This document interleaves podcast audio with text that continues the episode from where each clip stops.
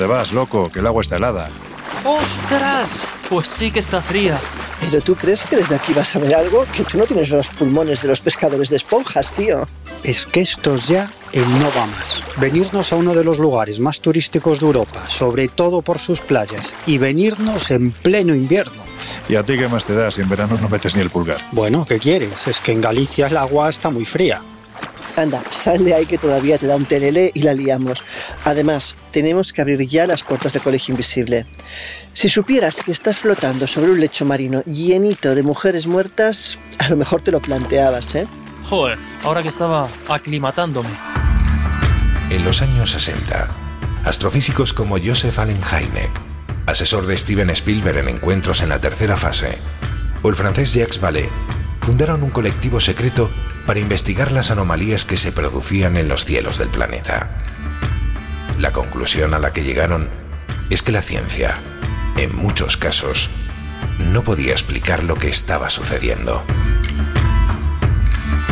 Aquel colectivo fue conocido como el Colegio Invisible.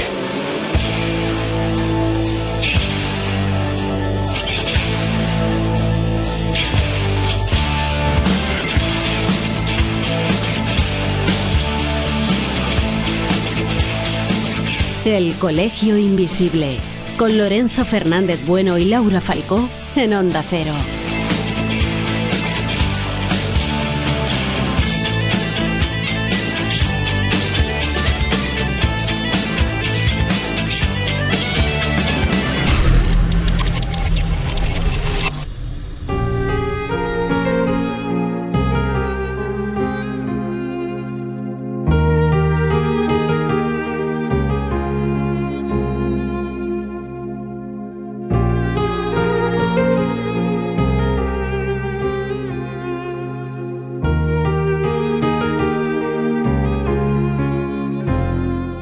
Opart es un objeto imposible, una pieza que aparece de repente en un contexto geográfico y cronológico que para que lo tengáis claro, no le pertenece.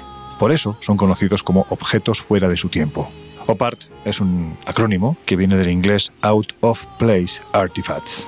De estos hay que decir que se han encontrado varios, la mayoría falsos, desde un martillo con su cabeza de metal en un estrato de hace millones de años, a, bueno, pues seguramente todos tenéis en la retina si os gustan estos temas, porque eran fotografías habitualmente publicadas en enciclopedias de, de hace años, pues por ejemplo las huellas fosilizadas de sandalias junto a otras de dinosaurios. Sin embargo, el único que es considerado real y que además supone un enigma de dimensiones descomunales es la conocida como máquina de Antiquitera.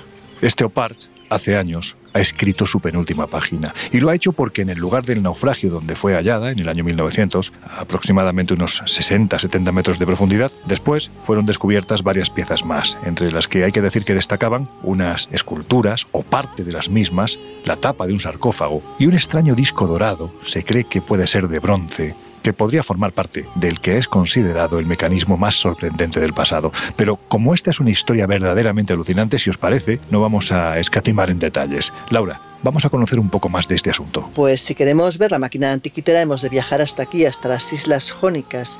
Hablamos de un archipiélago en la costa noroccidental de la Grecia continental y esta historia nos remite al año 1900, cuando por casualidad un grupo de buceadores eh, griegos, especialistas en buscar eh, esponjas marinas, se encuentran a unas decenas de metros de profundidad con lo que ellos denominan un montón de mujeres muertas y desnudas. Como os podéis imaginar, ni eran mujeres muertas ni estaban desnudas, sino que hablamos de estatuas de bronce y mármol que formaban parte de un gran tesoro griego hundido que había sido robado siglos atrás por los romanos y que acabó sepultado bajo las aguas cuando más o menos dos milenios atrás el barco romano que las transportaba pues se hundió. El caso es que fue el primer naufragio estudiado en profundidad por los arqueólogos y atesoraba un botín nada despreciable.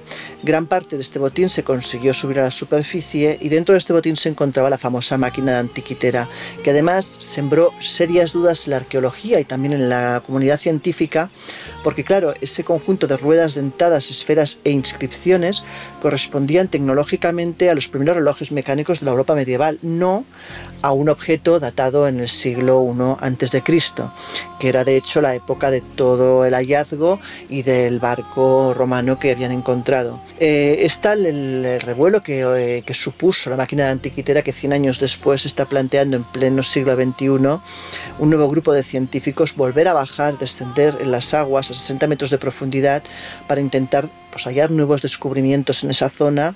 Incluso se plantean el poder encontrar nuevas piezas correspondientes a esta máquina antiquitera o, como no, pues quizás algún otro barco hundido con otra tecnología que quizás desconocieran y que pueden ayudar pues a componer este enorme puzzle que supone pues este, este extraño objeto, ¿no?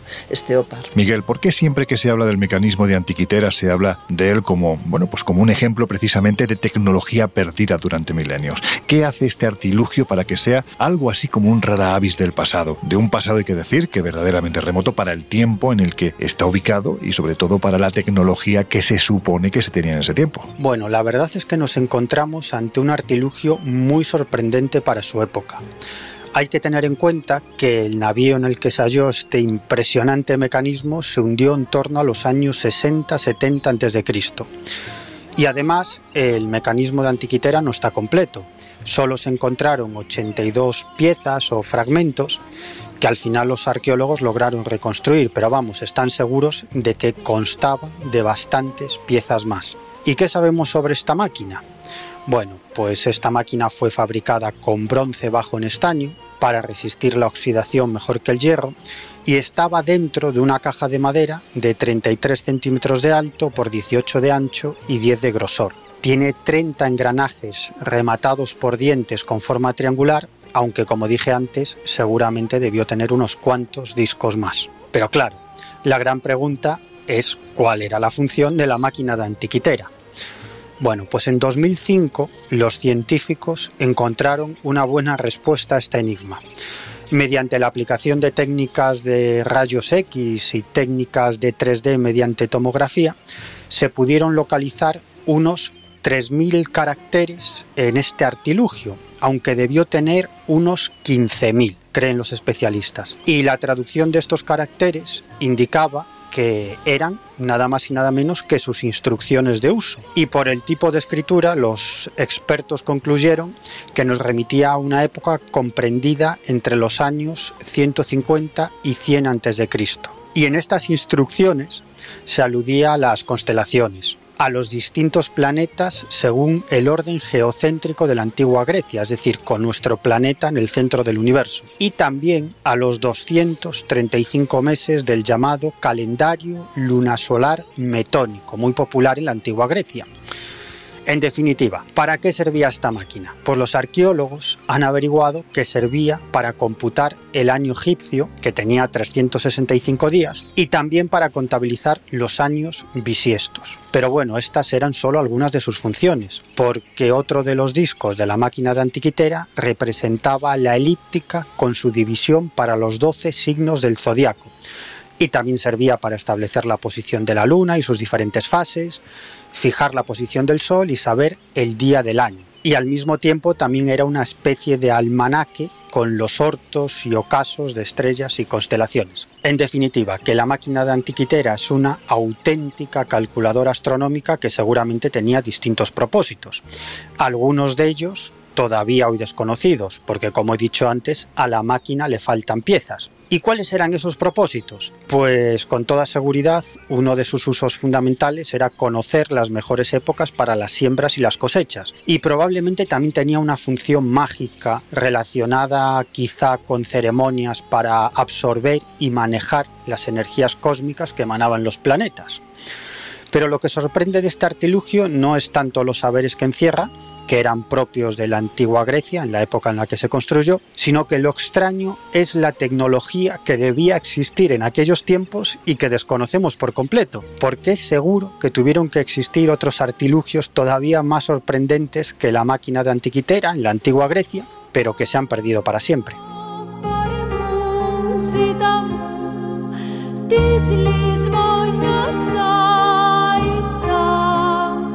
A ver, Jesús, el hombre que pone ese punto de escepticismo a los temas que tratamos en el Colegio Invisible. sano escepticismo, todo hay que decirlo. Háblanos del proyecto científico que desde hace ya unos cuantos años está estudiando precisamente este asunto, el, el descubrimiento de la máquina de Antiquitera. Pues el proyecto de investigación del mecanismo de Antiquitera es una colaboración internacional de investigadores académicos que cuenta con el apoyo pues de empresas de alta tecnología, algunas de las mejores en el mundo, cuyo objetivo pues es reevaluar por completo la función de este mecanismo y la importancia del mismo en, su momento. El proyecto ha recibido el respaldo de diferentes instituciones, entre ellas el Museo Arqueológico Nacional de Atenas, que recordemos es el que custodia el artefacto en este momento. Durante la primera fase de recopilación de datos, allá por 2005, se utilizaron las tecnologías más innovadoras para revelar elementos y detalles desconocidos de este extraño mecanismo. Mediante el uso de rayos X se pudo observar la estructura interna del mecanismo con sus complejos y confusos engranajes. También, por ejemplo, con inscripciones que se encontraban en el interior de la máquina y que no se habían visto en más de 2000 años. Esto pues también ha ayudado a construir una imagen completa de las funciones de este mecanismo. En concreto se han datado unos 15.000 caracteres y aproximadamente pues ahora mismo se puede interpretar o se puede jugar un poco con unos 3.000. También cabe citar las investigaciones llevadas a cabo por la revista Nature en el año 2006 y también en 2008 donde bueno pues también mediante el uso de tomografía de rayos X de alta resolución se pudieron estudiar estos fragmentos y ver más al detalle y comprender los diales que componen el mecanismo, incluido uno dedicado al ciclo de las Olimpiadas, que era de cuatro años en la antigua Grecia. El proyecto como tal pues eh, sigue activo, sigue realizando actividades y bueno pues se ha realizado diferentes simposios y talleres, como decía al principio, pues para comprender mejor la dimensión y la función de este extraño mecanismo. Oye, y con estos datos, ¿tú qué opinas? O más bien, ¿qué opina el sector más crítico de hallazgos como este? Que hay que decir que, por cierto, es un hallazgo hasta ahora que sepamos, es un hallazgo único. Bueno, pues como ¿Quieres una opinión del sector más crítico? Creo que hay una persona idónea para ilustrarnos a este respecto. Hablo, como no, del buen amigo y compañero, el historiador Juan José Sánchez Oro, autor además junto a Chris Oubeck del libro Oparts Objetos fuera de su lugar y tiempo, editado por Luciérnaga. Un libro que se ha convertido en imprescindible sobre esta cuestión. Él, ya lo citaba, es historiador, por tanto su opinión es bastante interesante. La máquina de antiquitera yo creo que es uno de los objetos más clásicos, más típicos, que aparece siempre en todas las listas de, de OPARS que se precie. Y la pregunta que a uno le surge siempre que contempla este objeto es si estamos ante un artefacto propio de su tiempo, perteneciente al mundo grecorromano, o no. Eh, mi respuesta ante esta cuestión es que realmente creo que es un objeto propio de, su época. Es un objeto extraordinario dentro de esa época, no es un objeto vulgar, no es un objeto corriente, pero sí que teníamos noticias de que existían artefactos muy desarrollados, eh, muy automatizados, y los conocíamos a través del papel, a través de diseños que nos han llegado por diferentes fuentes antiguas. Lo que no teníamos nunca era la plasmación de esos diseños en el papel en un artefacto real. Y aquí tenemos justamente un poco lo contrario. Tenemos el objeto eh, materializado, pero no, tenemos, no teníamos noticia de que algo así existiera, salvo algunas determinadas fuentes donde parece hablarse de artefactos astronómicos que quizás podrían corresponderse con algo parecido a este objeto de antiquitera. Y el segundo argumento que a mí me, me permite ubicar y justificar la idea de que realmente estamos ante un artefacto propio de esta época y no ante un auténtico par, es que lo que se recrea en él, es decir, el universo, el calendario astronómico que aparece dentro de Antiquitera, después de todos los estudios que se han realizado, de todas las reproducciones, no solamente eh, materiales, sino también a través de, formato digital, en diseños computerizados que han permitido que podamos ver cómo funciona este objeto y todos sus engranajes, es que precisamente lo que está recreando es el cosmos del mundo grecorromano tal cual se entendía en la época. Y eso supone concebir el sistema solar con la Tierra en el centro. Es decir, es una formulación geocéntrica frente a lo que sabemos hoy en día, que es que el, cuerpo celeste que ocupa el centro del sistema solar no es la Tierra, sino que es el Sol. Evidentemente, si esto fuera una creación, por ejemplo, de extraterrestres, no sería concebible pensar que hubieran cometido un error tan burdo a la hora de, hacer un artefacto que fuera capaz de reproducir el movimiento de los cielos de esta manera. A mí me encanta mm, discutir con, Juanjo, más que discutir, entablar debate. De hecho, en mi etapa en, La Rosa de los Vientos, bueno, ya sabéis que estuve mm, en la tertulia durante siete años, una de las cosas que más me divertían era precisamente los debates intensos que teníamos entre Manuel Carballal, Juan José Sánchez Oro y, y yo mismo, ¿no? Eran muy divertidos. Yo entiendo que su postura siempre es una postura muy cientifista y muy escéptica. Pero es que en este caso no estamos diciendo que el objeto no sea un artefacto propio de su época.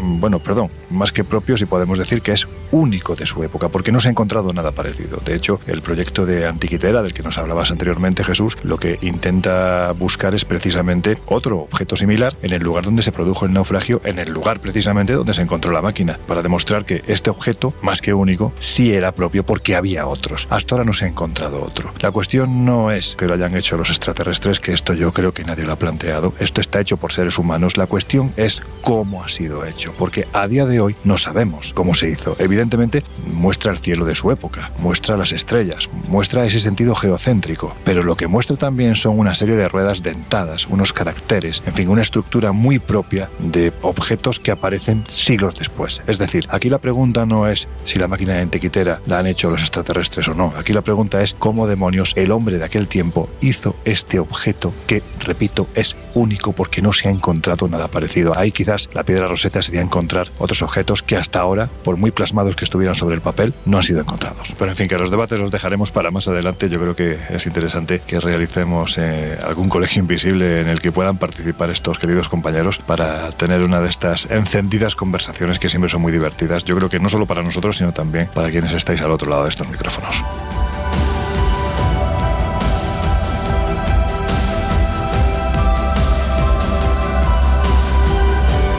No diré que formáis parte del sector más creyente, pero bueno, entiendo que sin menospreciar a nadie, sí que tenéis la cabeza más abierta a otras posibilidades. ¿Vosotros qué pensáis? ¿Qué hace este objeto en un tiempo en el que en teoría no debía de existir? Yo es que estoy convencido de que existieron bastantes más artilugios como este en la antigua Grecia, solo que no han llegado a nuestros días, sino que se han perdido para siempre. Por ejemplo, sabemos de inventores como Cetesbio de Alejandría que en el siglo III a.C. ya construía artefactos que funcionaban con aire comprimido. O Filón de Bizancio, que escribió en ese mismo siglo III a.C. varios tratados de mecánica. E incluso Cicerón habla en una de sus obras del siglo I a.C. de dos ingenios construidos por el sabio griego Arquímedes, que vivió en el siglo III a.C. Y estas máquinas, ideadas por Arquímedes, servían para calcular los movimientos del Sol, de la Luna y de los cinco planetas conocidos en esa época. Pero es que también contamos con información que nos hace sospechar que los antiguos griegos llegaron a construir nada más y nada menos que autómatas. Esto mm, en principio no sería tan extraño, porque lo que demuestra la máquina de Antiquitera es que disponían de los suficientes conocimientos sobre automatismos. Por ejemplo, un antiguo relato describe a Talos, un autómata gigante de bronce que servía para proteger la isla griega de Creta, y Talos lo que hacía era vigilar las costas de Creta recorriendo el perímetro de la isla tres veces al día. Su misión fundamental era impedir la entrada de extranjeros y la salida de cretenses que no tuvieran el permiso para abandonar la isla. Y cuando este autómata localizaba algún intruso, se metía en el fuego para calentarse al rojo vivo y después se abalanzaba contra la víctima abrasándola viva. Según la descripción que nos ha llegado de Talos, su cuerpo estaba sustentado por una única vena que iba desde el cuello hasta el tobillo, donde tenía un clavo. Precisamente ese clavo era su único punto débil y la causa final de su destrucción, porque le acabaron quitando el clavo y el autómata se desmoronó. Bueno, en realidad esta descripción mm, bien podría estar aludiendo al sistema hidráulico de un automatismo o una máquina articulada, como hoy en día son grúas o brazos hidráulicos, por ejemplo. Vamos, que por lo que he leído sobre este asunto de los ingenios mecánicos en la antigua Grecia, es probable que estos conocimientos solo estuvieran reservados a un grupo de sabios que eran muy celosos de su ciencia y que solo transmitían a sus discípulos tras pasar por una ceremonia mágica de iniciación, en la que estos discípulos juraban no revelar los secretos de la mecánica a nadie externo a esa organización de sabios.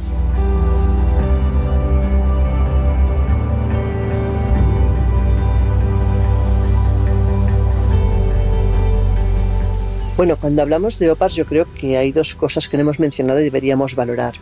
Una es realmente eh, preguntarnos si el OPAR eh, es realmente un objeto fuera de su tiempo o si realmente el problema es que tenemos gaps en la historia, es decir, que hubo momentos en la historia que quizás hemos escrito de forma incorrecta o quizás tecnología que en algún momento existió y desapareció y la perdimos y pensamos que es actual.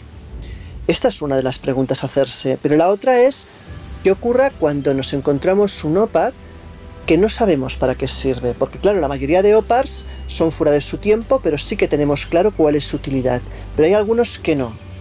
Y ahí para mí eh, la situación es aún más inquietante porque nos plantea una segunda alternativa, que es de dónde provienen esos objetos.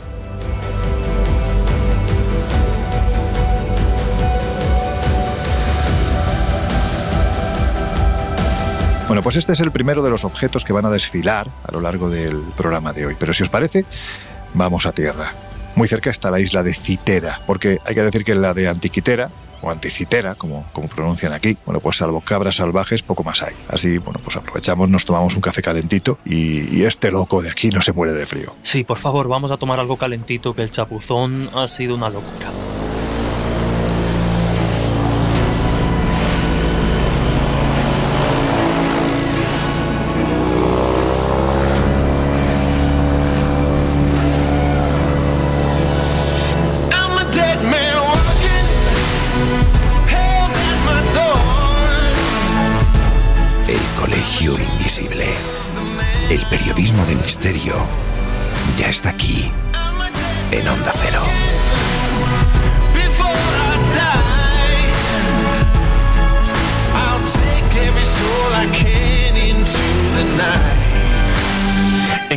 Till I die.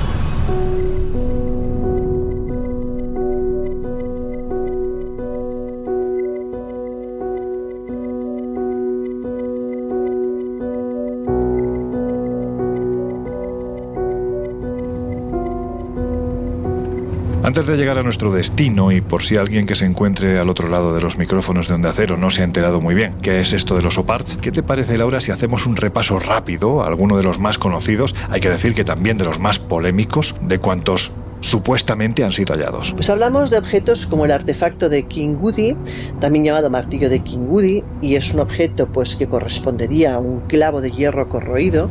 Fue hallado en 1844 dentro de un bloque de arenisca roja en Escocia y según cuenta la datación eh, de la arenisca y del objeto en sí, eh, pues es de 356 a 404 millones de años atrás, es decir, antes incluso de la aparición del hombre en la Tierra. ¿Cómo es posible que con esa existiese un clavo de hierro, no?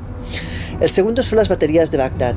Estas fueron descubiertas en 1938 y como os podéis imaginar, pues son pilas eléctricas de entre 0,5 y 1,5 voltios, pero con más de 2.500 años de antigüedad también. El tercero, las esferas eh, de Klerksdorp.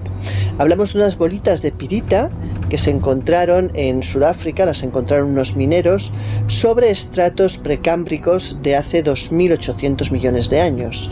También se comenta que por su forma esférica y por los finos surcos que poseen, no pueden haber eh, sido hechas por la naturaleza, tienen que haber sido talladas por la mano del hombre o de algún ser inteligente, cuanto menos, ¿no?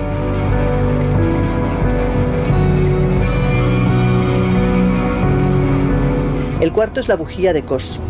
Esta fue hallada en la localidad californiana de Olacha y es un artefacto encontrado dentro de un trozo de arcilla en 1961 mientras se buscaban unas geodas. Se encontró pues al romper una roca en dos y gracias a la radiografía se detectó que internamente tienen un complejo mecanismo. Su fecha de datación, nuevamente, hablamos de 500.000 años, aunque es cierto que esta datación solamente ha sido aprobada por un geólogo. Y el quinto, la rueda de Sabu. En este caso fue hallada en la tumba del príncipe del mismo nombre en 1936 en Saqqara, en Egipto, y es como una especie de volante, como si fuera una rueda. Claro, es que la tumba es del 3000 a.C. y la rueda se empieza a utilizar en, en Egipto por parte de los faraones a partir del 1640 a.C. Son unos 1500 años de diferencia. De todos estos objetos os estamos dejando imágenes para que, bueno, pues entablemos un buen debate porque ya sabéis que nos interesa mucho vuestra opinión en nuestras redes sociales. Ya sabéis, estamos en Twitter como arroba Invisible y también en Instagram y en Facebook como el Colegio Invisible en Onda Cero. En este caso, evidentemente, hablando de un debate, bueno, pues lo vamos a centrar principalmente tanto en Facebook como en Twitter. Dicho lo cual, de todos estos, Miguel, quizás uno de los que ha sido más estudiado sean precisamente las baterías de Bagdad. Vamos a intentar profundizar, si te parece, en ellas porque realmente son unos artefactos prodigiosos que podrían, en cierto modo, incluso hacer que reescribiéramos escribiésemos algunos pasajes de la historia pasada. Bueno, las baterías son un invento moderno. De hecho, el término batería fue acuñado por Benjamin Franklin en 1789 para describir a unos condensadores entrelazados que él utilizó para sus experimentos con electricidad. Bueno, ya sabéis que Franklin, además de inventor, fue uno de los padres de los Estados Unidos de América. Y solo unas décadas después, el científico Luigi Galvani descubrió que al tocar una rana muerta con un bisturí de hierro, la pata del animalillo se movía. Y Galvani lo que pensó es que se trataba de alguna clase de electricidad que tenían los animales. Pero algún tiempo después, Alessandro Volta repitió ese experimento y descubrió que no era el animal muerto el que tenía electricidad, sino que era el elemento de metal el que estaba cargado de electricidad estática. Siguiendo con estos ensayos, en 1800 Volta inventó la primera batería o pila voltaica. Esto sucedió, repito, en el año 1800. Pero es posible que existieran baterías mucho antes. Es posible que algunos sabios de las antiguas civilizaciones hubieran desarrollado esta clase de tecnología que habría acabado olvidada por el paso del tiempo. Bueno, pues es posible que contemos con un artilugio que demuestre que esto efectivamente fue así. Y nos vamos al año 1938. En ese año, el arqueólogo alemán Wilhelm Koenig, que trabajaba para el Museo de Irak en Bagdad, encontró en un pequeño pueblo iraquí una pieza más que curiosa. Se trataba de un recipiente de cerámica de unos 15 centímetros de altura que tenía un cilindro de chapa de cobre soldado en una aleación de plomo y estaño todo estaba tapado con un disco de cobre y sellado con betún y con otra capa más de aislante de asfalto en su parte superior. En el centro del cilindro había una barra de hierro con signos bastante evidentes de corrosión por ácido. Este artilugio fue datado en un periodo bastante amplio, entre el 250 a.C. y el 224 después de Cristo. Bueno, cuando en 1939 este arqueólogo, Wilhelm Koenig, regresa a su Alemania natal, allí escribe un informe en el que defiende que este artilugio podía haber sido una pila galvánica, que desde su punto de vista quizá habría servido para aplicar una galvanoplastia de oro en objetos decorativos. Es lo que se llama electrodeposición, es decir, la deposición de metales en un objeto mediante electricidad, generalmente con fines decorativos. Y el arqueólogo alemán planteó esta posibilidad porque había visto en Irak objetos de plata decorados con finas capas de oro. Así que pensó que bien podrían haber sido electrochapados utilizando baterías como la que él había encontrado en Bagdad. Y a partir de aquí se crea el mito de la pila o la batería de Bagdad. Y esto es algo que no solamente caló en la cultura popular, sino también entre la comunidad científica, porque fueron muchos los expertos que defendieron que los antiguos constructores de esta batería habían empleado vino, jugo de limón o vinagre para generar corriente eléctrica a partir de los electrodos de cobre y hierro.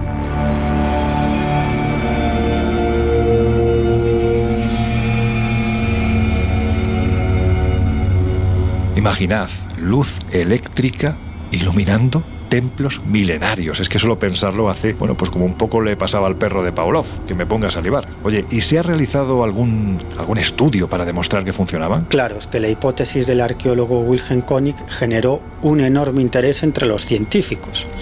Según cuentan Juan José Sánchez Oro y Chris Aubeck en su interesantísimo libro OPARS, Objetos fuera de su tiempo, editado por Ediciones Luciérnaga, después de la Segunda Guerra Mundial, algunos expertos intentaron hacer funcionar la pila de Bagdad. Por ejemplo, Willard Gray, del laboratorio General Electric de alta tensión este lo que hizo fue varias réplicas de la pila de Bagdad y al final consiguió generar una corriente al llenar el artilugio con zumo de uva. Otros investigadores utilizaron vinagre y otras sustancias, obteniendo también resultados muy positivos. E incluso Hubo un científico que tuvo éxito al dar un objetivo práctico a la electricidad generada por la pila de Bagdad. Lo que hizo fue reproducir la galvanoplastia de oro sobre una pequeña estatua. Pero claro, tal como desvelan Juanjo Sánchez Oro y Chris Aubeck en su libro, en Irak nunca se encontró ningún objeto galvanizado, porque en el proceso de chapado, en realidad, se utilizaba fuego y mercurio. Pero aunque esta función de la pila de Bagdad quedara descartada, es posible que en la antigüedad la generación y el uso de energía eléctrica fuese un conocimiento secreto solo al alcance de ciertos sabios, y esta energía eléctrica podría haberse empleado para fines mágicos o curativos. Quizá, ¿por qué no?, la batería de Bagdad podía haber estado conectada a la estatua de un dios, por ejemplo, y así quienes tocaran esa estatua pues recibirían una pequeña descarga eléctrica. Bueno, podría haber sido una manera de demostrar el poder de las divinidades contenidas en esas estatuas.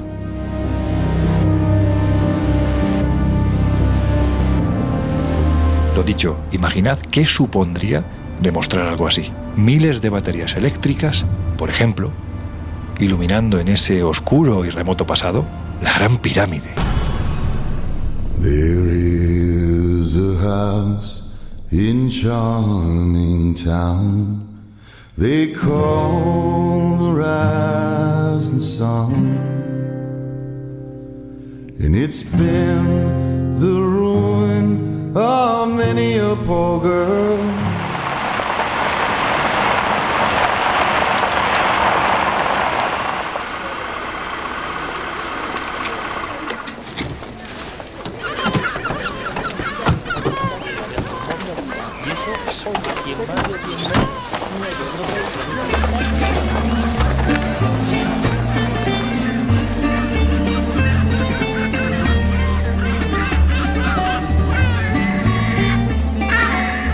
Jesucito, que parece que te persiguen. Mira, parece la misma que quería que tuvieras años de buena suerte en Alcatraz. Uf, no sé yo lo de la buena suerte, no lo tengo tan claro, maldita gaviota. Oye, ya que estamos hablando de islas y de objetos que están ubicados en un tiempo que aparentemente no les corresponde, un tiempo anterior, claro está, el enigma de los surcos de carro, los conocidos como Cart Route de, de Malta, también entrarían en esta categoría porque de lo que parece que hay pocas dudas es de que a día de hoy siguen siendo un enigma arqueológico no resuelto, quizás relacionado con el megalitismo. A ver, cuéntanos, ¿de qué se trata? Bueno, pues estos cart routes son una serie de surcos o caminos, si se quiere, de profundidad y ancho variable que podemos encontrar prácticamente en todos los rincones de la isla de Malta. Cabe citar que no es Malta el único lugar en el que encontramos estos surcos, los encontramos en diferentes puntos del planeta, entre ellos también en España, pero por ejemplo Grecia, Francia, Libia tienen sus propios surcos. El nombre, que traducido sería algo así como surcos de carro, aludiría pues a la teoría de que estos surcos efectivamente fueron creados por el paso continuado de carros o de algún otro tipo de medio de transporte, como trineos, que bueno, pues también ganan mucho peso a la hora de intentar explicar o conocer el origen de estos surcos. Ahora lo veremos. Estos surcos, como podéis imaginar, y de ahí lo de surcos de carro, serían dos hendiduras en el terreno que, recorren paralelamente pues un tramo determinado de de, de, tierra y la distancia entre estos dos surcos pues sería igualmente entre unos 110 140 centímetros. Todo esto para hacernos un poco la imagen del misterio en la cabeza como decía, algunos de estos caminos están enmarcados en un contexto y una lógica arqueológica eh, que los relaciona con las canteras de las islas y es que se observan pues efectivamente que estos caminos fueron usados para sacar de las canteras los bloques de, piedra. Lo que no queda muy claro y es otro misterio dentro del misterio es a dónde iban dirigidos estos bloques, porque como decíamos antes, las direcciones y los destinos de estos caminos son algunos realmente extraños y desde nuestra óptica pues no tienen mucho sentido.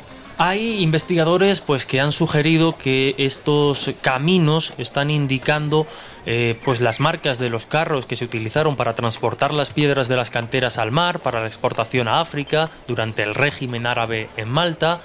Otros consideran que fueron usados para el transporte de materiales eh, para la construcción de templos, aunque tampoco hay mucho fundamento a este respecto, dado que no hay restos orgánicos que, analizar con los que hacer una datación exacta de estas rocas, la mayoría de investigaciones las sitúan entre el año 2000 y 3000 antes de Cristo en época púnica y fenicia.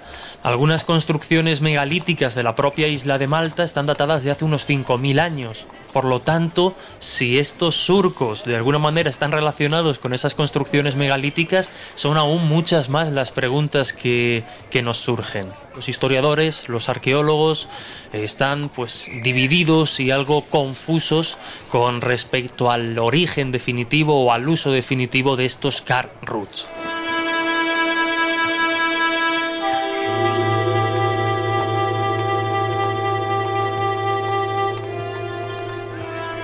Miguel, hay quien incluso vincula este asunto a tus queridos ovnis, ¿no? Es que prácticamente cualquier misterio del pasado se ha vinculado con viajeros espaciales, sobre todo si ese misterio tiene que ver con desarrollos tecnológicos o arquitectónicos que nos parecen imposibles para la época. Pero desde mi punto de vista eso no es más que un apriorismo estúpido, propio de occidentales ignorantes y creídos, que contemplamos a los habitantes de las antiguas civilizaciones casi como si fueran seres humanos primitivos y tontos. Y nada más lejos de la realidad.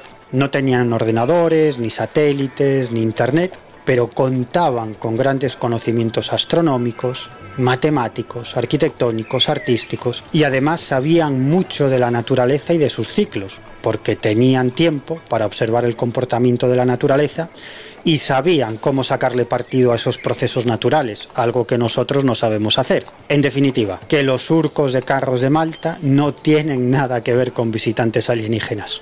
Bueno, pues volviendo a los OPARZ clásicos, ya sabéis, por si no nos habéis escuchado durante la primera hora, este término es un acrónimo del inglés Out of Place Artifacts, o lo que nosotros denominamos objetos fuera de su tiempo. Y si hay unos objetos o piezas o esculturas más que clásicas dentro de, esto del misterio, de nuestra pequeña historia, pues esas son las para mí alucinantes figuras de Acámbaro, que a día de hoy, bueno, pues podemos encontrar en el Museo de Valdemar Husrut, en Guanajuato, México. Allí están expuestas como, en fin, desde mi punto de vista creo que merecen, porque las piezas son lo suficientemente extrañas y todavía no están lo suficientemente explicadas. Venga, Laura, si te parece, vamos a hablar de ellas. Pues mira, hace unos años en la pequeña ciudad de Acámbaro, en el estado de Guanajuato, en, bueno, a pocos kilómetros, a 100 kilómetros del Distrito Federal, pues surge una historia que hace la localidad muy famosa y es que un vecino de la población, un alemán llamado Valdemar Jules Ruth, era un comerciante, pues en el año 1945, dando un paseo por la zona montado a caballo, hablamos del Cerro del Toro, cerca de su casa, ve como que después de un movimiento de tierras quedan como unos bultos en el terreno y al excavar se da cuenta que hay enterradas pues unas pequeñas figuritas. El caso es que empieza a desenterrar varias de ellas y decide contratar un albañil que eh, pues su misión es precisamente desenterrar todo lo que encuentre rodeando ese cerro, ¿no?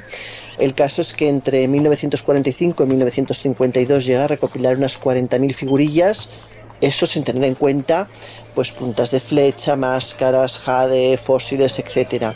Estas eh, piezas tienen de curioso, de especial, que no corresponden a ninguna artesanía de algún pueblo local antiguo y que además parece pues que son representaciones de seres de un casi de un jurásico, ¿no? de un tiempo absolutamente extinto. Claro, esto es imposible porque el hombre jamás convivió con los grandes saurios, entre otras cosas porque nos separan la friolera, atentos a la cifra de algo más de 65 millones de años. Por lo tanto, si esas figurillas fueron realizadas por manos humanas, lógicamente debería de tratarse otra cosa. Ahora vamos a estudios y demás, pero conviene decir que el primero en hablar de ello y mostrarnos este, para mí, vuelvo a repetir, maravilloso, absolutamente maravilloso enigma, fue uno de nuestros invisibles eméritos, por decirlo de alguna manera, el doctor Fernando Jiménez del Oso, ¿verdad? Así es. Él y Juan José Benítez pues grabaron en el lugar en 1989 dentro de la famosa y reconocida serie En busca del misterio. Si te parece, vamos a escuchar al propio Fernando contar cómo fue aquel rodaje y el encuentro con esas figuras.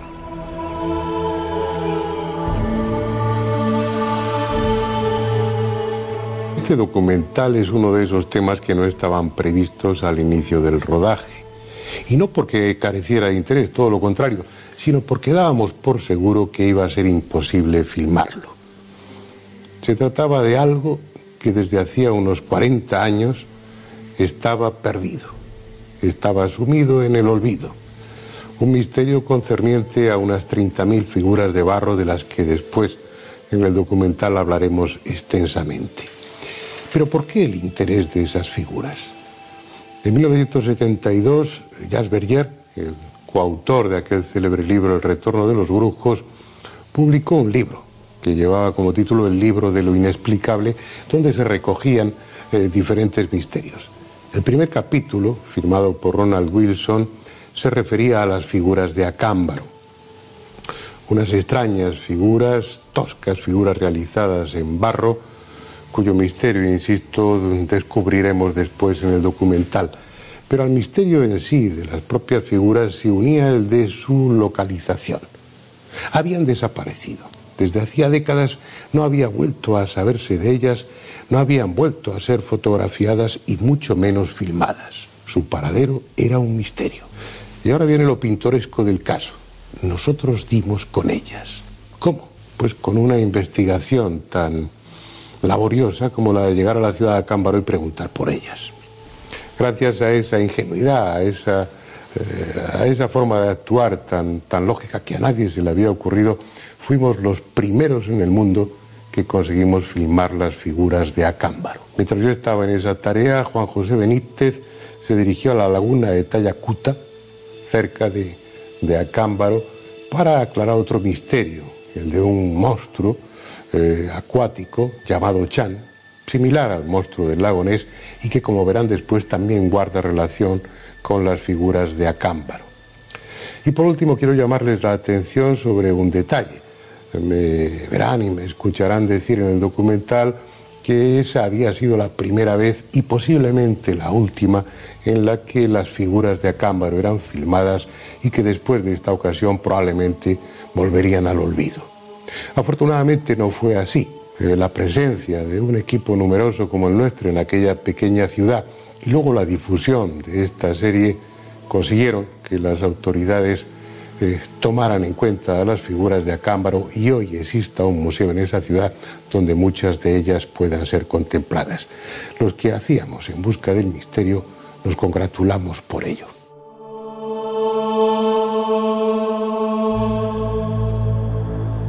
Y añadía nuestro recordado amigo, déjame que busque la página en mi cuaderno. Sí, aquí está. Atentos, porque si Fernando Jiménez del Oso tenía grandes virtudes, dos de las principales era cómo contaba y también, por supuesto, cómo escribía. Mirad, dice así.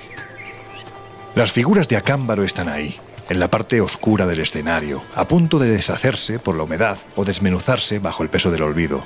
Son muchas. Ronald J. Willis se refiere a 30.000, pero el investigador mexicano Harry Moller, que vio la colección cuando aún la conservaba la familia de su descubridor, Valdemar Hurrut, da la cifra de 37.000. Están hechas de barro y en diferentes grados de cocción, con una cierta tosquedad que en muchas de las piezas es solo aparente. Su tamaño es igualmente variado, desde unos pocos centímetros hasta más de un metro, aunque predominan las pequeñas. Solo por el número y la heterogeneidad no hay dos figuras iguales. La colección es digna de figurar en un museo, pero además se da la circunstancia circunstancia de que millares de ellas representan ejemplares de una fauna imposible, tan absurda y bizarra como solo puede serlo una pesadilla, que en muchos casos recuerdan a los grandes animales del Mesozoico. Si a esto añadimos la posibilidad de que no sean artesanía actual, sino auténticas piezas arqueológicas, se entenderá que esas figuras entren en el universo forteano, con el mismo derecho que una lluvia de ranas en Sumatra o la caída de un iceberg volante sobre Rowan. Y sin embargo, hay que decir, Laura, que a pesar de lo extraño de las mismas, no parece que la arqueología mexicana se haya interesado mucho por este asunto, ¿verdad? Bueno, es que según cuentan, la arqueología institucional de México afirmaba que eran falsificaciones hechas por los campesinos para sacarle el dinero precisamente a este alemán loco, ¿no? a Jules Ruth. Y estaban tan convencidos de eso que incluso el antiguo director del Departamento Nacional de Archivos y Bibliotecas de Lina, el profesor Antonio Pompa, pues las desprestigió y después de tenerlas durante 20 años en sus manos afirmó tajantemente que carecían absolutamente de valor arqueológico cuando eh, se puede decir que aunque pueda haber algunas falsas, otras no lo eran. Y bueno, pues él eh, catalogó todas de, de fraudulentas indistintamente, sin prestarles más atención. De hecho, una de las cosas curiosas es que según contaban, eh, pues se habían tomado la molestia de enterrarlas para que parecieran antiguas. Eso tampoco casaría correctamente con lo que sostiene el especialista Charles C. Di Peso, miembro de la Fundación Amerina de Arizona, que en 1950 tuvo la oportunidad de estudiar las figuras y dijo que eran falsas sobre todo porque eh, no mostraban signos de haber sido enterradas, con lo cual no tiene mucho sentido, se contradicen unos con los otros, ¿no? De hecho, eh, bueno, según comentaba mm, Jiménez del Oso, probablemente lo que ocurre es que muchos arqueólogos tienden a despreciar cualquier hallazgo de aficionados y, bueno, y algunos pues quizás no se molestaron en estudiar las piezas, pudiendo, no te digo que no, haber algunas falsas, pero otras igual no lo eran.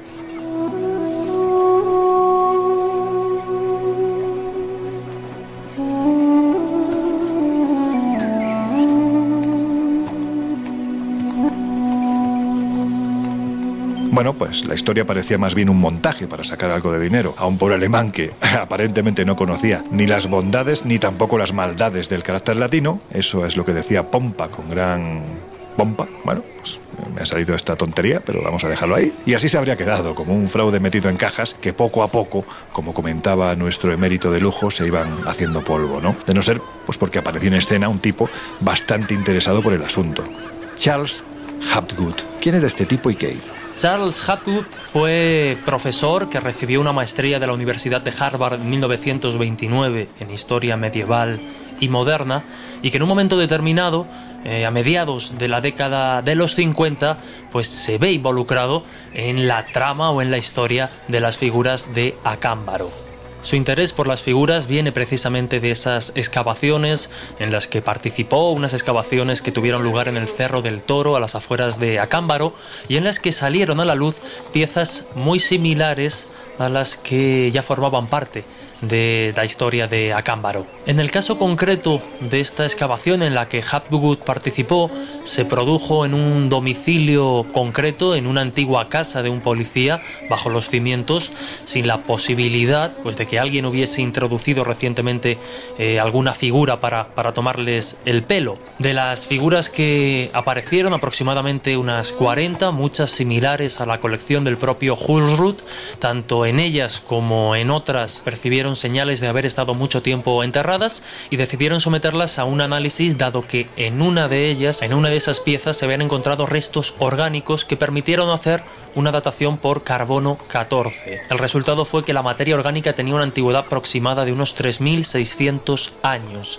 Para Hapgood estas figuras eh, fueron creadas hace miles de años por una cultura desconocida y rechazada por arqueólogos y paleontólogos, que además encajaba bien en algunas de sus teorías en otros ámbitos de, la ciencia, como por ejemplo cuando negaba la, existencia de la deriva continental. Y bueno, cabe citar que si estos análisis son interesantes, no debemos olvidar que si nos ceñimos a la hipótesis del fraude, tenemos que tener en cuenta que nos encontramos en estas excavaciones figuras auténticas, y eso lo reconoce todo el mundo, es decir, piezas auténticas correspondientes a una cultura en concreto, y otras fraudulentas. Por tanto, quizá la datación de las piezas que se hizo de Hapu pudo coincidir con una de estas auténticas, y tampoco conviene olvidar que años después se realizaron no solo nuevos análisis a estas piezas, sino correcciones a algunos de los análisis realizados, indicando que las formas pues no habían sido del todo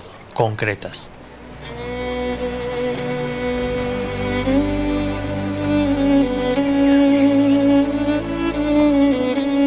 Y si os parece, podemos escuchar a otro buen amigo del Colegio Invisible, el investigador y escritor Antonio Luis Moyano, que conoce muy bien el asunto de las figuras de Acámbaro. Se apasionó por el tema viendo los documentales de Fernando Jiménez Veloso e intentando seguir sus pasos, pues ha estado allí, ha investigado el tema y él tiene muy claro eh, lo que es. Si os parece, lo escuchamos sí que es cierto que de las 10.000 figuras o 15.000 figuras, no recuerdo ahora mismo la cifra exacta de, figuritas de cerámica que puede haber, había algunas que sí pueden ser auténticas, pero ojo, estas figuras auténticas no están representando dinosaurios, son figuritas que son perfectamente identificables dentro de la cultura chupícuaro. Ahora bien, los defensores de las figuras de Acámbaro argumentan que se hizo un análisis por termoluminiscencia, como saben los radiantes, el carbono 14 aquí no se puede aplicar porque el carbono 14 exige materia orgánica, y estamos hablando de figuras de cerámica, y ese análisis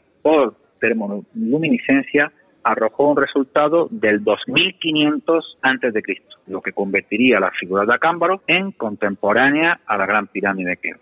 Sin embargo, aquí hay que hacer los peros correspondientes y es que eh, el análisis por termoluminiscencia bueno, que es una técnica que es un poco complejo explicar aquí, pero bueno, que se aplica a cerámicas pues, que han sido horneadas y se puede detectar pues cuando, eh, cuando fueron elaboradas.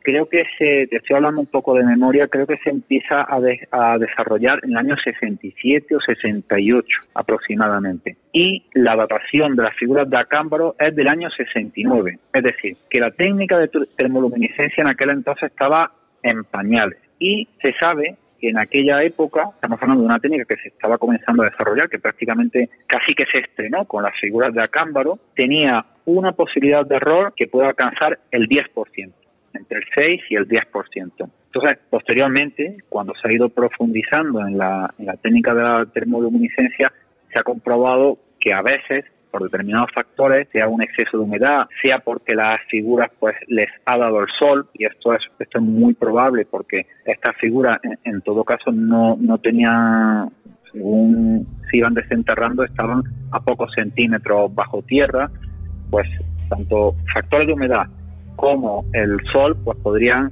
eh, haber provocado una aberración en la datación y probablemente porque nos encontremos pues simplemente con, con un error. Estas eh, figuras de acámbaro no tengan 4.500 años, sino que fueran eh, elaboradas y horneadas pues en los mismos años 40 en las que aparecieron. Hoy no quiero tampoco pecar de, de, demasiado contestón, pero es cierto que a mí estos temas me, me, gustan mucho, ¿no? Y entiendo que todavía nos quedan muchas preguntas por responder alrededor de ellos, ¿no?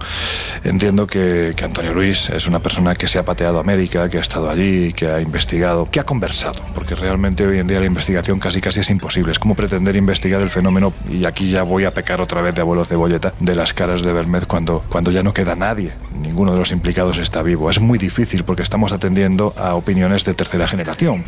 Dicho lo cual, sí me gustaría remarcar que aunque la termoluminiscencia en aquel tiempo fuera un modo de investigación o un método aplicado a la investigación histórica en estado emergente, eh, eso no invalida que los resultados pudieran ser reales. Evidentemente, nosotros ahora mismo estamos basándonos en elucubraciones a la hora de decir que eso pudo no servir porque pudo verse afectada la muestra por el sol, la humedad, dando así de esta forma entre un 6 y un 10% de margen de error. Pero es que entonces estamos hablando de un 90% de acierto. En fin, que no es un lugar que se visite habitualmente porque está alejado de las rutas turísticas o quizás también por el propio desconocimiento del asunto, ¿no? Pero merece la pena ir porque aquí me voy a mojar. Sinceramente siempre he pensado que a veces pecamos de soberbios, ¿no? Y, yo mismo me incluyo, porque quizás a veces estudiamos sucesos, como os decía, que ocurrieron hace décadas y determinamos desde la óptica de nuestro tiempo que simplemente porque generó algo de negocio o por opiniones contrarias a las que se ofrecieron en su tiempo, ya por eso son un fraude. Sinceramente yo no creo que el alemán Husruth fuera un hombre que se tragó un bulo orquestado por unos cuantos agricultores con ganas de gastar una broma o simplemente de hacer dinero. Del mismo modo que no creo que años después investigadores y viajeros y divulgadores y gente muy preparada como Harry Moller o Fernando Jiménez del Oso se jugasen su prestigio avalando un asunto que a ojos de nuestro tiempo parece tan fácil de resolver. Pensemos que ellos sí conocieron a algunos de los implicados y nosotros hoy nos tenemos que limitar a versiones y argumentos, vuelvo a repetir, de tercera e incluso de cuarta generación, porque esos implicados ya no están entre nosotros. En fin, que como en el Colegio Invisible somos muy ecuánimes, eh, queremos darle voz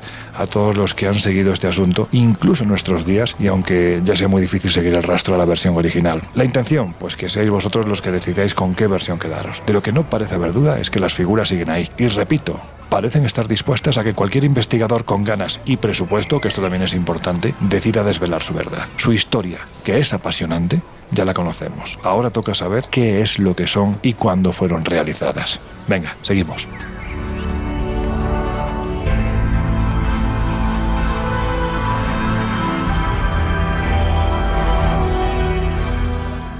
Años después, el dueño de la colección, Valdemar Husruth, sufrió un accidente con fuerte traumatismo craneal y literalmente se le fue la cabeza. Y el pueblo, que ya sabéis no tarda en estos casos en apodar a quien sufre una calamidad, decidió que desde entonces sus figuras pasarían a ser las figurillas del loco.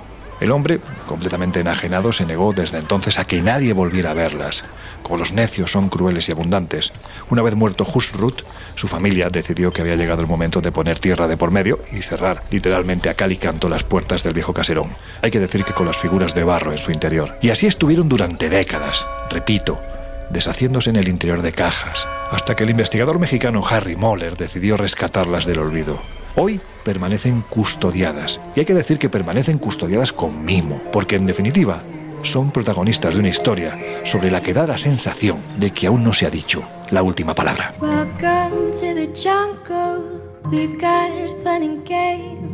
We've got everything you want.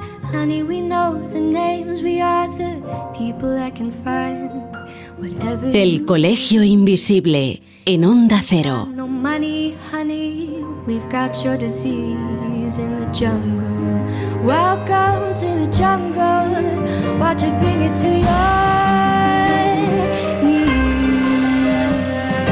Welcome to the jungle. Take it day by day. If you want it, you're gonna bleed, but it's the price you pay. And you're a very sexy girl, very hard to please. You can taste the bright lights, but you won't get it for free in the jungle. Welcome to the jungle. I wanna watch you.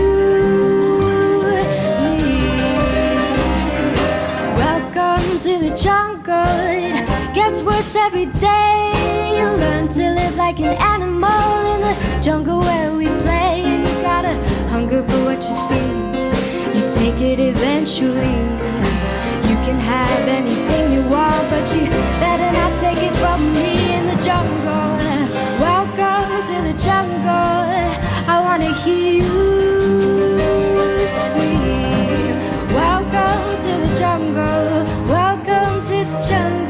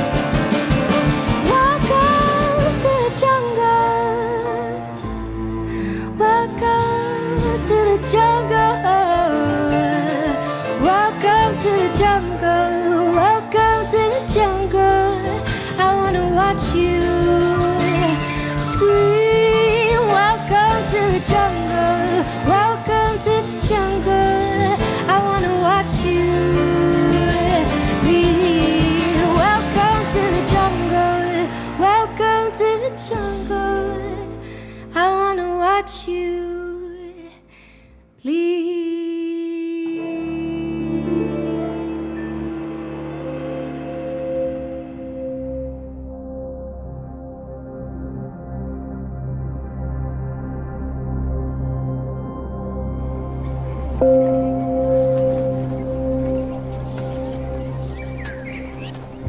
Miguel, si te parece vamos a hablar de cositas que vuelan y que no deberían de hacerlo, al menos en el tiempo en el que fueron representadas. A ver, por ejemplo, en textos religiosos como el Madhyavarata hindú se especifica que el dios del sol viajaba ni más ni menos que en un carruaje luminoso.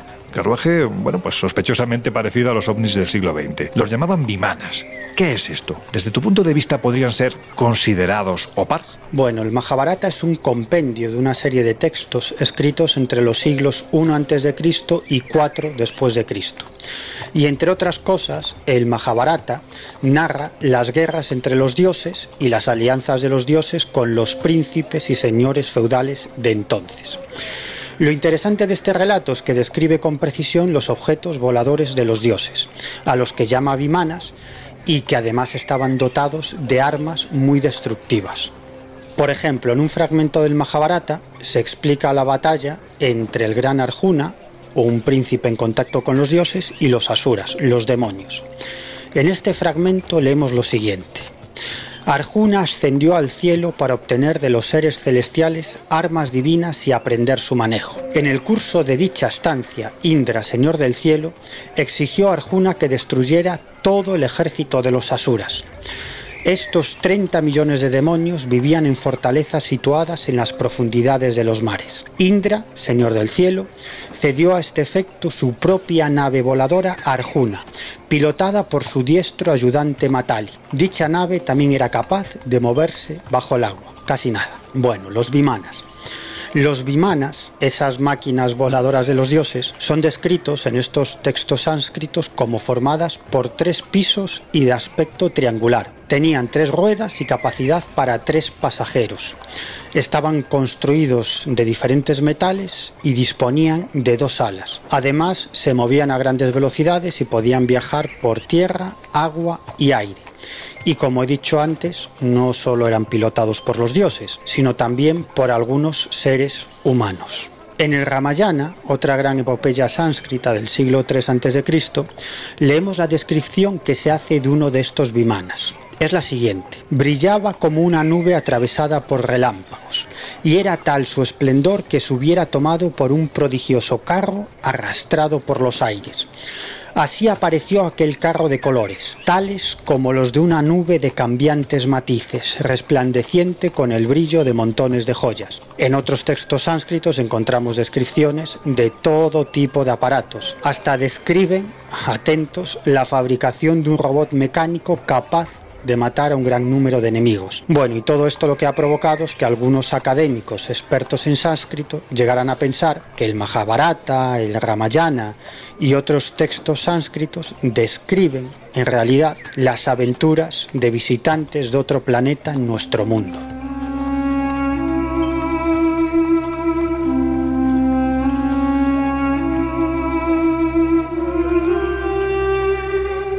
Oye, ya que estamos hablando de objetos que vuelan, la historia que hay detrás de los discos tibetanos también parece interesante, ¿no? La historia de los discos Dropa, sobre la que tanto se ha escrito, apareció publicada por primera vez en un libro del año 1976 titulado Dioses del Sol en el exilio, escrito por un tal David Agamon. Y el propio autor dice en el libro que se basó para confeccionar su obra en las notas póstumas de Caril Robin Evans, profesor de la Universidad de Oxford, quien había dirigido una expedición a la región de Bayan Karaula en el Tíbet con la finalidad de comprobar los hallazgos de un profesor de la Academia de Prehistoria de Pekín. Este profesor de la Academia de Prehistoria había encontrado en una cueva de esa región tibetana unos esqueletos de unos individuos muy bajitos que no llegaban al metro 40 de estatura.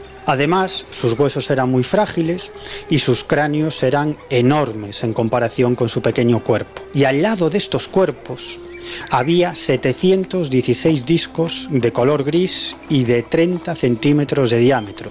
Estos discos tenían un agujero en el centro y estaban adornados por una serie de signos extraños, por una especie de jeroglíficos.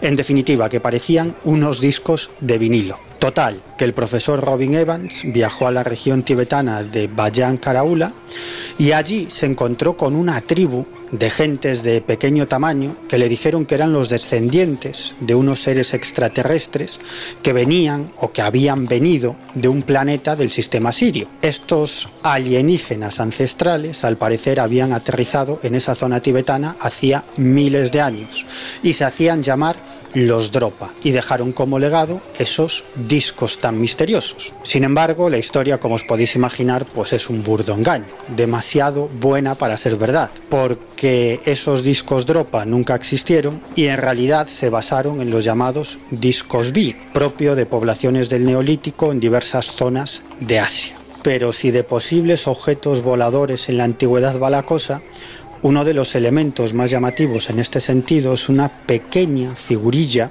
que se encuentra en el Museo de Oro de Bogotá y que es atribuida a la llamada cultura tairona. ¿Qué es lo extraño de esta figurita? Pues que tiene toda la pinta de un avión y fue datada entre los años 500 y 800 después de Cristo. Oficialmente es un ornamento religioso, pero no todos los especialistas están de acuerdo. De hecho, en los años 50, esta pieza, junto con otras piezas también de oro, acabó en el Museo Metropolitano de Nueva York para una exposición temporal. Y uno de los empleados, concretamente un orfebre que realizaba réplicas de piezas para este museo, se sorprendió muchísimo cuando vio esta figurita que tenía toda la pinta de un avión. Así que hizo una copia y se la envió al investigador y escritor de misterios Iván T. Sanderson. Y este enseguida contactó con varios ingenieros aeronáuticos, algunos de los cuales se mostraron muy interesados por el asunto. Fue el caso, por ejemplo, del ingeniero aeronáutico Jack Ulrich, antiguo piloto de combate y profesor de aerodinámica en la Academia de la Fuerza Aérea de los Estados Unidos. Este ingeniero aeronáutico se convenció por completo de que la figurilla mostraba una aeronave muy similar al F-102 Delta Dagger. Y además le remitió esta copia de la figura a Arthur Poisley, profesor del Instituto Aeronáutico de Nueva York, quien también se quedó muy sorprendido y declaró que era la representación de un avión supersónico casi nada. Es más, incluso un par de ingenieros construyeron un modelo a pequeña escala basándose en esta figurilla e hicieron volar este, este modelo con un pequeño motor a reacción. Fue tantísimo lo que se escribió sobre esta figura que acabó siendo el emblema de la Sociedad de los Antiguos Astronautas, una organización de fervientes convencidos en la visita de seres alienígenas a nuestro planeta en la más remota antigüedad. Bueno, es que no son los únicos objetos con alas del pasado. Acordémonos que también en Egipto, en las dependencias del Museo del Cairo, nos encontramos con el conocido pájaro de Saqqara o planeador de Saqqara. Y ese fue un objeto que adquiere ese nombre precisamente por lo parecido en su forma a la de un avión, algo que provocó diversas especulaciones pseudocientíficas y algún que otro escándalo, ¿no? Hablamos, por ejemplo, del personaje Khalil Mesía, que estaba empeñado en demostrar que aquello era un avión y de hecho llegó, según contaba, a realizar una maqueta a tamaño real de un monoplano basado precisamente en ese, en esa pequeña, en ese pequeño planeador, ¿no? Él comentaba que además había una inscripción que nadie más había visto, cosa curiosa porque hablamos de un objeto de 14 centímetros, tampoco había tanto que ver, donde se podía leer Padi Amón, es decir, regalo de Amón, y recordemos que este era un dios local que en su momento pues cogió una importancia parecida a la de Ra y se le conocía pues como el padre de los vientos. De hecho, en su iconografía aparecen dos grandes plumas verticales en la cabeza, ¿no? En el caso de este hombre, pues él concluyó que aquellas palabras, junto con el hecho de que, de que el pájaro ese no tenía patas, y que la cola era vertical en vez de horizontal, pues eso eh, era, vamos, para él blanco y en botella, es decir, que hablábamos de un avión o de un planeador. El caso es que se embarcó, como decíamos antes, la tarea de construir un modelo a escala seis veces más grande que el original. Según él afirmaba, lo consiguió hacer volar, aunque, claro, nadie lo vio. Esto hablamos del año 1969. Sí es cierto que, bueno, que ese elemento pues puede recordar a un avión, pero quizás es más fácil pensar que aquello fuera una especie de boomerang, quizás para la caza de aves acuáticas. O también podemos llegar a pensar por sus medidas, que son 14 centímetros de longitud por 18 de envergadura, que fuera también una de las piezas que se colocaban en el extremo superior de los mástiles de las barcas sagradas empleadas en el Festival de Opet. La razón eh, para colocar estas figuras en ese mástil del alto, en la parte alta de los palos era para usarlas como veleta. Y de hecho en el templo de Yonsu de Karnak hay relieves que demuestran naves coronadas así, como por ejemplo la de Ramsés III.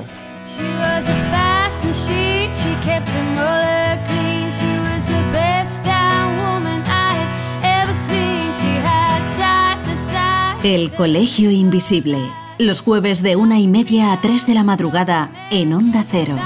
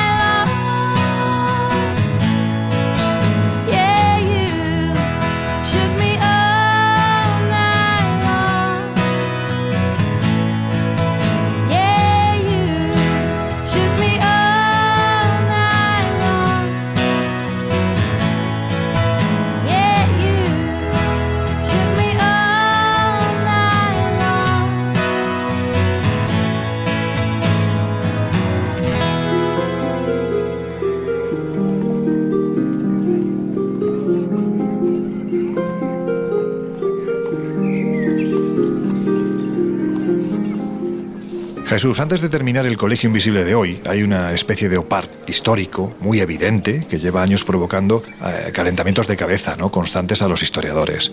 Es el conocido como Caballero de Westford. Yo reconozco que es una de las historias que a mí más me alucina, que en su momento más seguí y que de momento puedo decir que explicaciones en base a los diferentes estudios que hay, se han encontrado muy pocas. Pero en fin, se trata de una suerte de grabado en una roca de Prospect Hill que está precisamente en la población de Westford, en Massachusetts, en Estados Unidos. Y allí literalmente aparece la imagen grabada sobre la piedra de un caballero medieval. ¿Cómo es posible? ¿Hablamos acaso de caballeros medievales antes de la llegada del mismísimo Cristóbal Colón? Bueno, pues se trata de una extraña formación ubicada en una roca glaciar en Westford, como su propio nombre indica, en Massachusetts, en Estados Unidos. Y esta figura, esta extraña formación es objeto de especulación, porque hay quienes ven en ella muy claramente la figura de un caballero medieval, algo que sería impensable en época precolombina, y quienes ven pues un patrón natural al que el tiempo y la mano humana ha ido dando forma para que se parezca precisamente pues a ese caballero que viene dando que hablar desde el siglo XIX que ya se hablaba de esta roca y se decía en su rostro hay una figura tosca, supuestamente tallada por algún artista indio. Más tarde, unos años más tarde, eh, se describe como un amplio saliente que se abre cerca de la casa de William Kitteretz tiene en su superficie surcos hechos por glaciares. Se trazaron contornos groseros del rostro humano y se dice que la figura es obra de los indios. Esta talla, como veis, ha ido dando que hablar desde hace mucho. El arqueólogo Ken Feder dice que este petroglifo de Wexford, de manera bastante milagrosa, parece haber mejorado con el tiempo, renovándose cada año con la aparición de nuevos elementos. A mí, sinceramente, la verdad es que me cuesta, me cuesta pensar que las cosas son tan fáciles. Es decir, es que mm, referencias a este extraño petroglifo, geoglifo, grabado en la piedra, como queramos llamarlo, es que tenemos mucho más antiguas. Yo entiendo que en este caso, bueno, pues tenemos la opinión de un arqueólogo que es claramente contraria a la posibilidad de que se trate de un caballero medieval. Vamos a ver, yo creo que ya prácticamente no hay historiador con cabeza que no sea consciente de que antes que Colón los viajes a América eran prácticamente constantes. Los vikingos estuvieron. La posibilidad de que, bueno, pues caballeros medievales fueran allí, bien fuera a través de la ruta escocesa, con la familia Sinclair como grandes mecenas, como grandes patrocinadores, bien fuera a través de, de África, del puerto de San Juan de Alamina, donde cogían los vientos precisamente los mismos que cogió Colón para llegar a América, que ya lo hicieran en el siglo XIII, pues los propios caballeros templarios, es decir, algún argumento hay que puede avalar esta, esta posibilidad, bueno, pues nos lleva a pensar que, que haya en Westford un caballero grabado sobre la piedra tampoco sería tan extraño. Es que tenemos figuras de caballeros barbados, por ejemplo, en el altiplano boliviano, concretamente en la ciudadela de Tiahuanaco. Ahí hay personajes con barba cuando ya sabemos que los nativos eh, sudamericanos precisamente eran lampiños y ahí eh, podemos ver perfectamente eh, la presencia de una especie de monolitos con la forma de un hombre con barba y que además aparentemente lleva un casco. Por no irnos al Museo de Antropología e Historia de Ciudad de México, que eso ya es para alucinar, porque es que la representación de los dioses que se hace es que se puede ver perfectamente hasta la propia tornillería de las armaduras que llevaban. Vamos a colgar varias fotos en nuestro Twitter, arroba colinvisibleoc, también en nuestro Facebook, el Colegio Invisible en Onda Cero, y en Instagram, también el Colegio Invisible en Onda Cero. Y, y bueno, para que vosotros mismos determinéis qué representaba ese hombre del pasado antes de que Colón llegara a América, porque es que a lo mejor lo del caballero de Westford no deja de ser una minucia en comparación con otras evidencias que se han ido encontrando.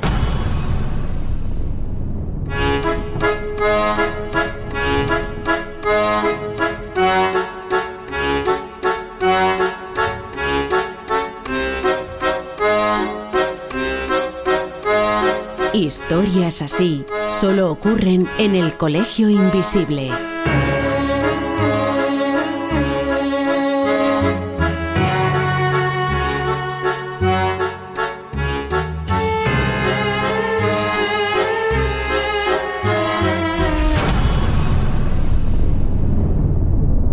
Ain't no sunshine when he's gone. It's not warm.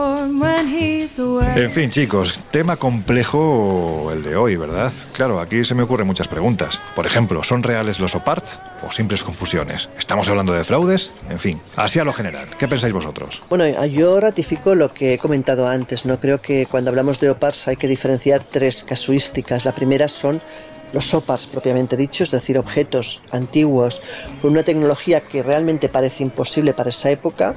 Dos, hay que analizar también la posibilidad de que tengamos algunos gaps históricos, que quizás haya hechos de la historia o tecnología que hubo en su momento y que no nos ha llegado y por tanto pensamos que es posterior.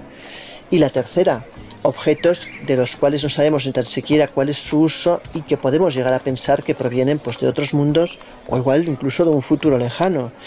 Eh, sea cual sea de las tres explicaciones, eh, pues bueno, no dejan de ser igual de fantásticas, de inquietantes y de llamativas. Mira, OPARTs hay muchos, pero precisamente por nuestra visión reduccionista y simplista del pasado. Porque vemos a los miembros de las civilizaciones y culturas del pasado como atrasados, y no es así porque tenían unos conocimientos absolutamente extraordinarios. Y la evidencia son construcciones como la Gran Pirámide de Egipto, la Pirámide del Sol en Teotihuacán, en México, las catedrales góticas europeas, por citar solo algunos ejemplos. Pero es que además nuestros antepasados tenían una cosmovisión, unas creencias, una forma de organización social y una visión del mundo enormemente rica, muy diferente a la de un occidental del siglo XXI, pero era la suya. En definitiva, que si contemplamos el pasado con otros ojos y sobre todo con la mente más abierta, comprobaremos que en muchos aspectos los atrasados somos nosotros. Bueno, pues yo reconozco que el enigma de los OPARTs es un enigma que, que me fascina. Antes escuchábamos y citaba al historiador Juanjo Sánchez Oro por su libro sobre este asunto y yo reconozco que es un libro que me cambió la visión del tema porque por un lado eh, pues da una de cal y otra de arena. Por un lado desmitifica muchos de los oparts más fantásticos, es decir, aquellos pues que tienen una leyenda súper misteriosa, por norma general suelen ser falsos y así se, se demuestra, pero yo recomiendo a los oyentes que, que estén interesados que busquen de verdad ese libro, porque por otro lado también nos muestra otros objetos verdaderamente misteriosos que nos encontramos en el pasado y que nos dan muestra de un conocimiento y una tecnología hasta cierto punto adelantada a la época, pero, pero posible con una lógica y un contexto arqueológico, como por ejemplo el vaso de Licurgo, un vaso que en función de los elementos que tenía dentro pues daba un color u otro y servía incluso para detectar en un momento dado un, un veneno.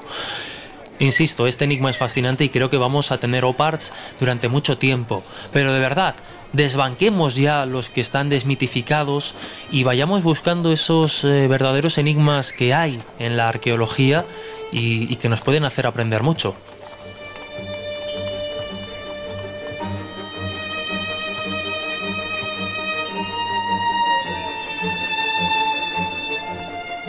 Bueno, pues ya estamos afrontando los últimos minutos del Colegio Invisible de hoy y ya sabéis que nos podéis encontrar en estos siete días hasta que volvamos a abrir las puertas en el kiosco con la revista Año Cero Enigmas. Pero si queréis saber más de los eventos que estamos preparando, de esas eh, reuniones que vamos a hacer en plataformas, por ejemplo, como Zoom dentro de muy poco, o también el viaje que vamos a realizar al Castillo del Buen Amor en mayo, o los congresos que tenemos en marcha, tanto online como presenciales, siempre siguiendo los protocolos que nos marca el Ministerio de Sanidad, ya sabéis que nos podéis encontrar en nuestras plataformas digitales, tanto en espaciomisterio.com, con mucha actualidad también y con mucho contenido, y por supuesto en viajesprisma.com.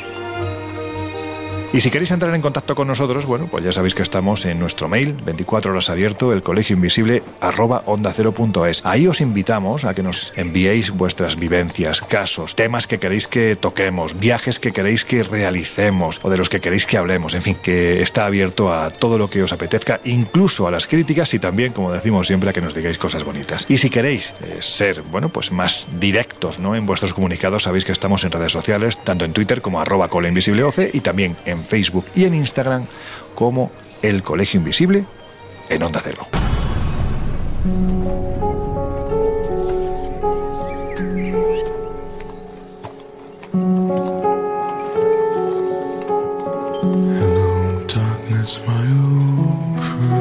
Hace ya muchos años oí hablar de una historia que la verdad me dejó tan impactado que tiempo después, mucho tiempo después, decidí incluirla en el primer libro que escribí, hace ahora, pues fijaros, más de 20 años. Ocurrió en Ucrania. Allí fue descubierto un objeto de mineral, de forma circular no muy grande y tonos pardo negruzcos que cubrían toda su superficie. Hay que decir que la extraña formación fue encontrada en el año 1975 al oeste del país y en el interior de una cantera de arcilla situada a unos 8 metros de profundidad.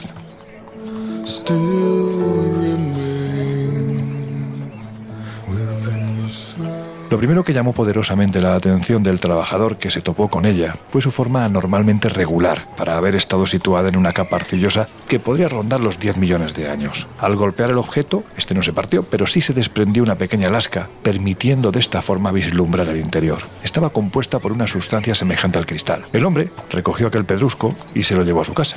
Bueno, pues una vez allí consideró que su hijo disfrutaría mucho más que él con el misterioso juguete y sin pensarlo dos veces, pues se lo regaló. El niño, inconsciente de lo que tenía entre sus manos, lo dejó en el colegio y allí un profesor intuyó que se trataba de algo más que una caprichosa formación rocosa. La esfera pasó unos años en el museo de la localidad, hasta que esas casualidades que a veces orquesta el destino, bueno, pues cayó en manos del profesor Boris Nikolayevich Naumenko, que era miembro del Instituto de Física de la Tierra de la Academia Rusa de las Ciencias.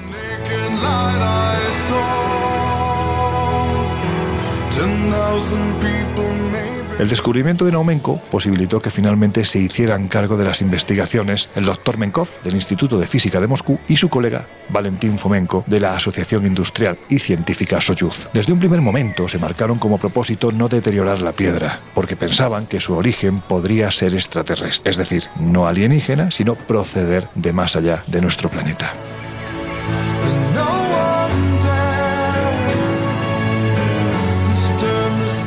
Un punto importante del estudio fue identificar la edad de la misma. Tras efectuar el proceso pertinente, la diferencia entre este último método y la datación geológica apenas presentaba diferencias. Por consiguiente, y teniendo en cuenta que se trata de un objeto aparentemente artificial, la pregunta es ¿quién lo realizó hace la friolera de 10 millones de años? ¿Y con qué intención? Porque tenemos que partir de la idea de que tiene la antigüedad del estrato en el que fue encontrado. Bueno, pues el doctor Fomenko llevó a cabo con una unidad industrial de rayos X RUP 150-300, os doy todos estos datos para que seáis conscientes de que la investigación que se realizó, o que por lo menos quedó escrita sobre el papel, aparentemente fue intensa. Bueno, pues se realizó una radiografía de la esfera comprobando que el núcleo, semejante a medio huevo, poseía una densidad menor que cero, es decir, como si se tratase de masa negativa. Bueno, pues con los datos anteriormente expuestos, unidos también a su supuesta antigüedad, que parece estar muy lejos del alcance de cualquier actividad humana, dejaba abierta cualquier posibilidad. Obviamente, si se especula con que la masa del núcleo es negativa, los doctores rusos han llegado a plantear la hipótesis de que se trate de un depósito de antimateria, empleado, ojo, siempre hipotéticamente, como una fuente de energía. Pero ¿por parte de quién?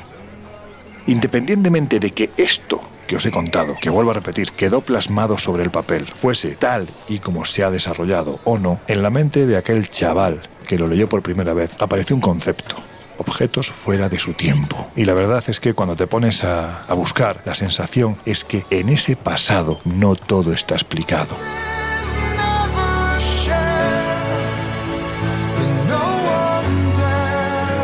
El OPAR, en este caso, el OPAR real, es saber cómo lo hicieron, porque eso a día de hoy se nos escapa y quizás nos pone sobre la mesa la posibilidad de que realmente en ese pasado remoto, vuelvo a repetir, hubiese una humanidad desconocida mucho más avanzada de lo que pensamos, que quién sabe si como legado de su existencia nos dejó estos objetos difíciles de encuadrar en el marco en el que fueron encontrados.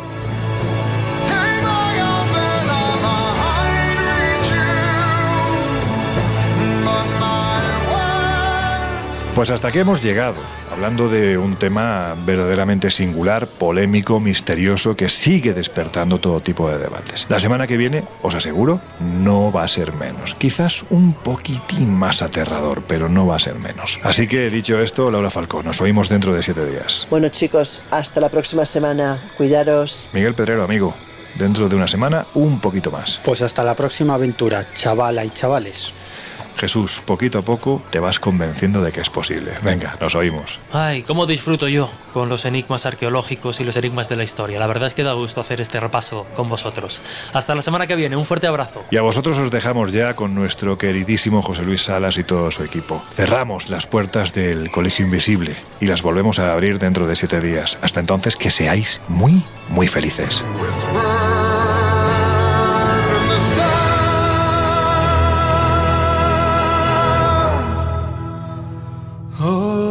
El Colegio Invisible. Con Lorenzo Fernández Bueno y Laura Falcó. En Onda Cero.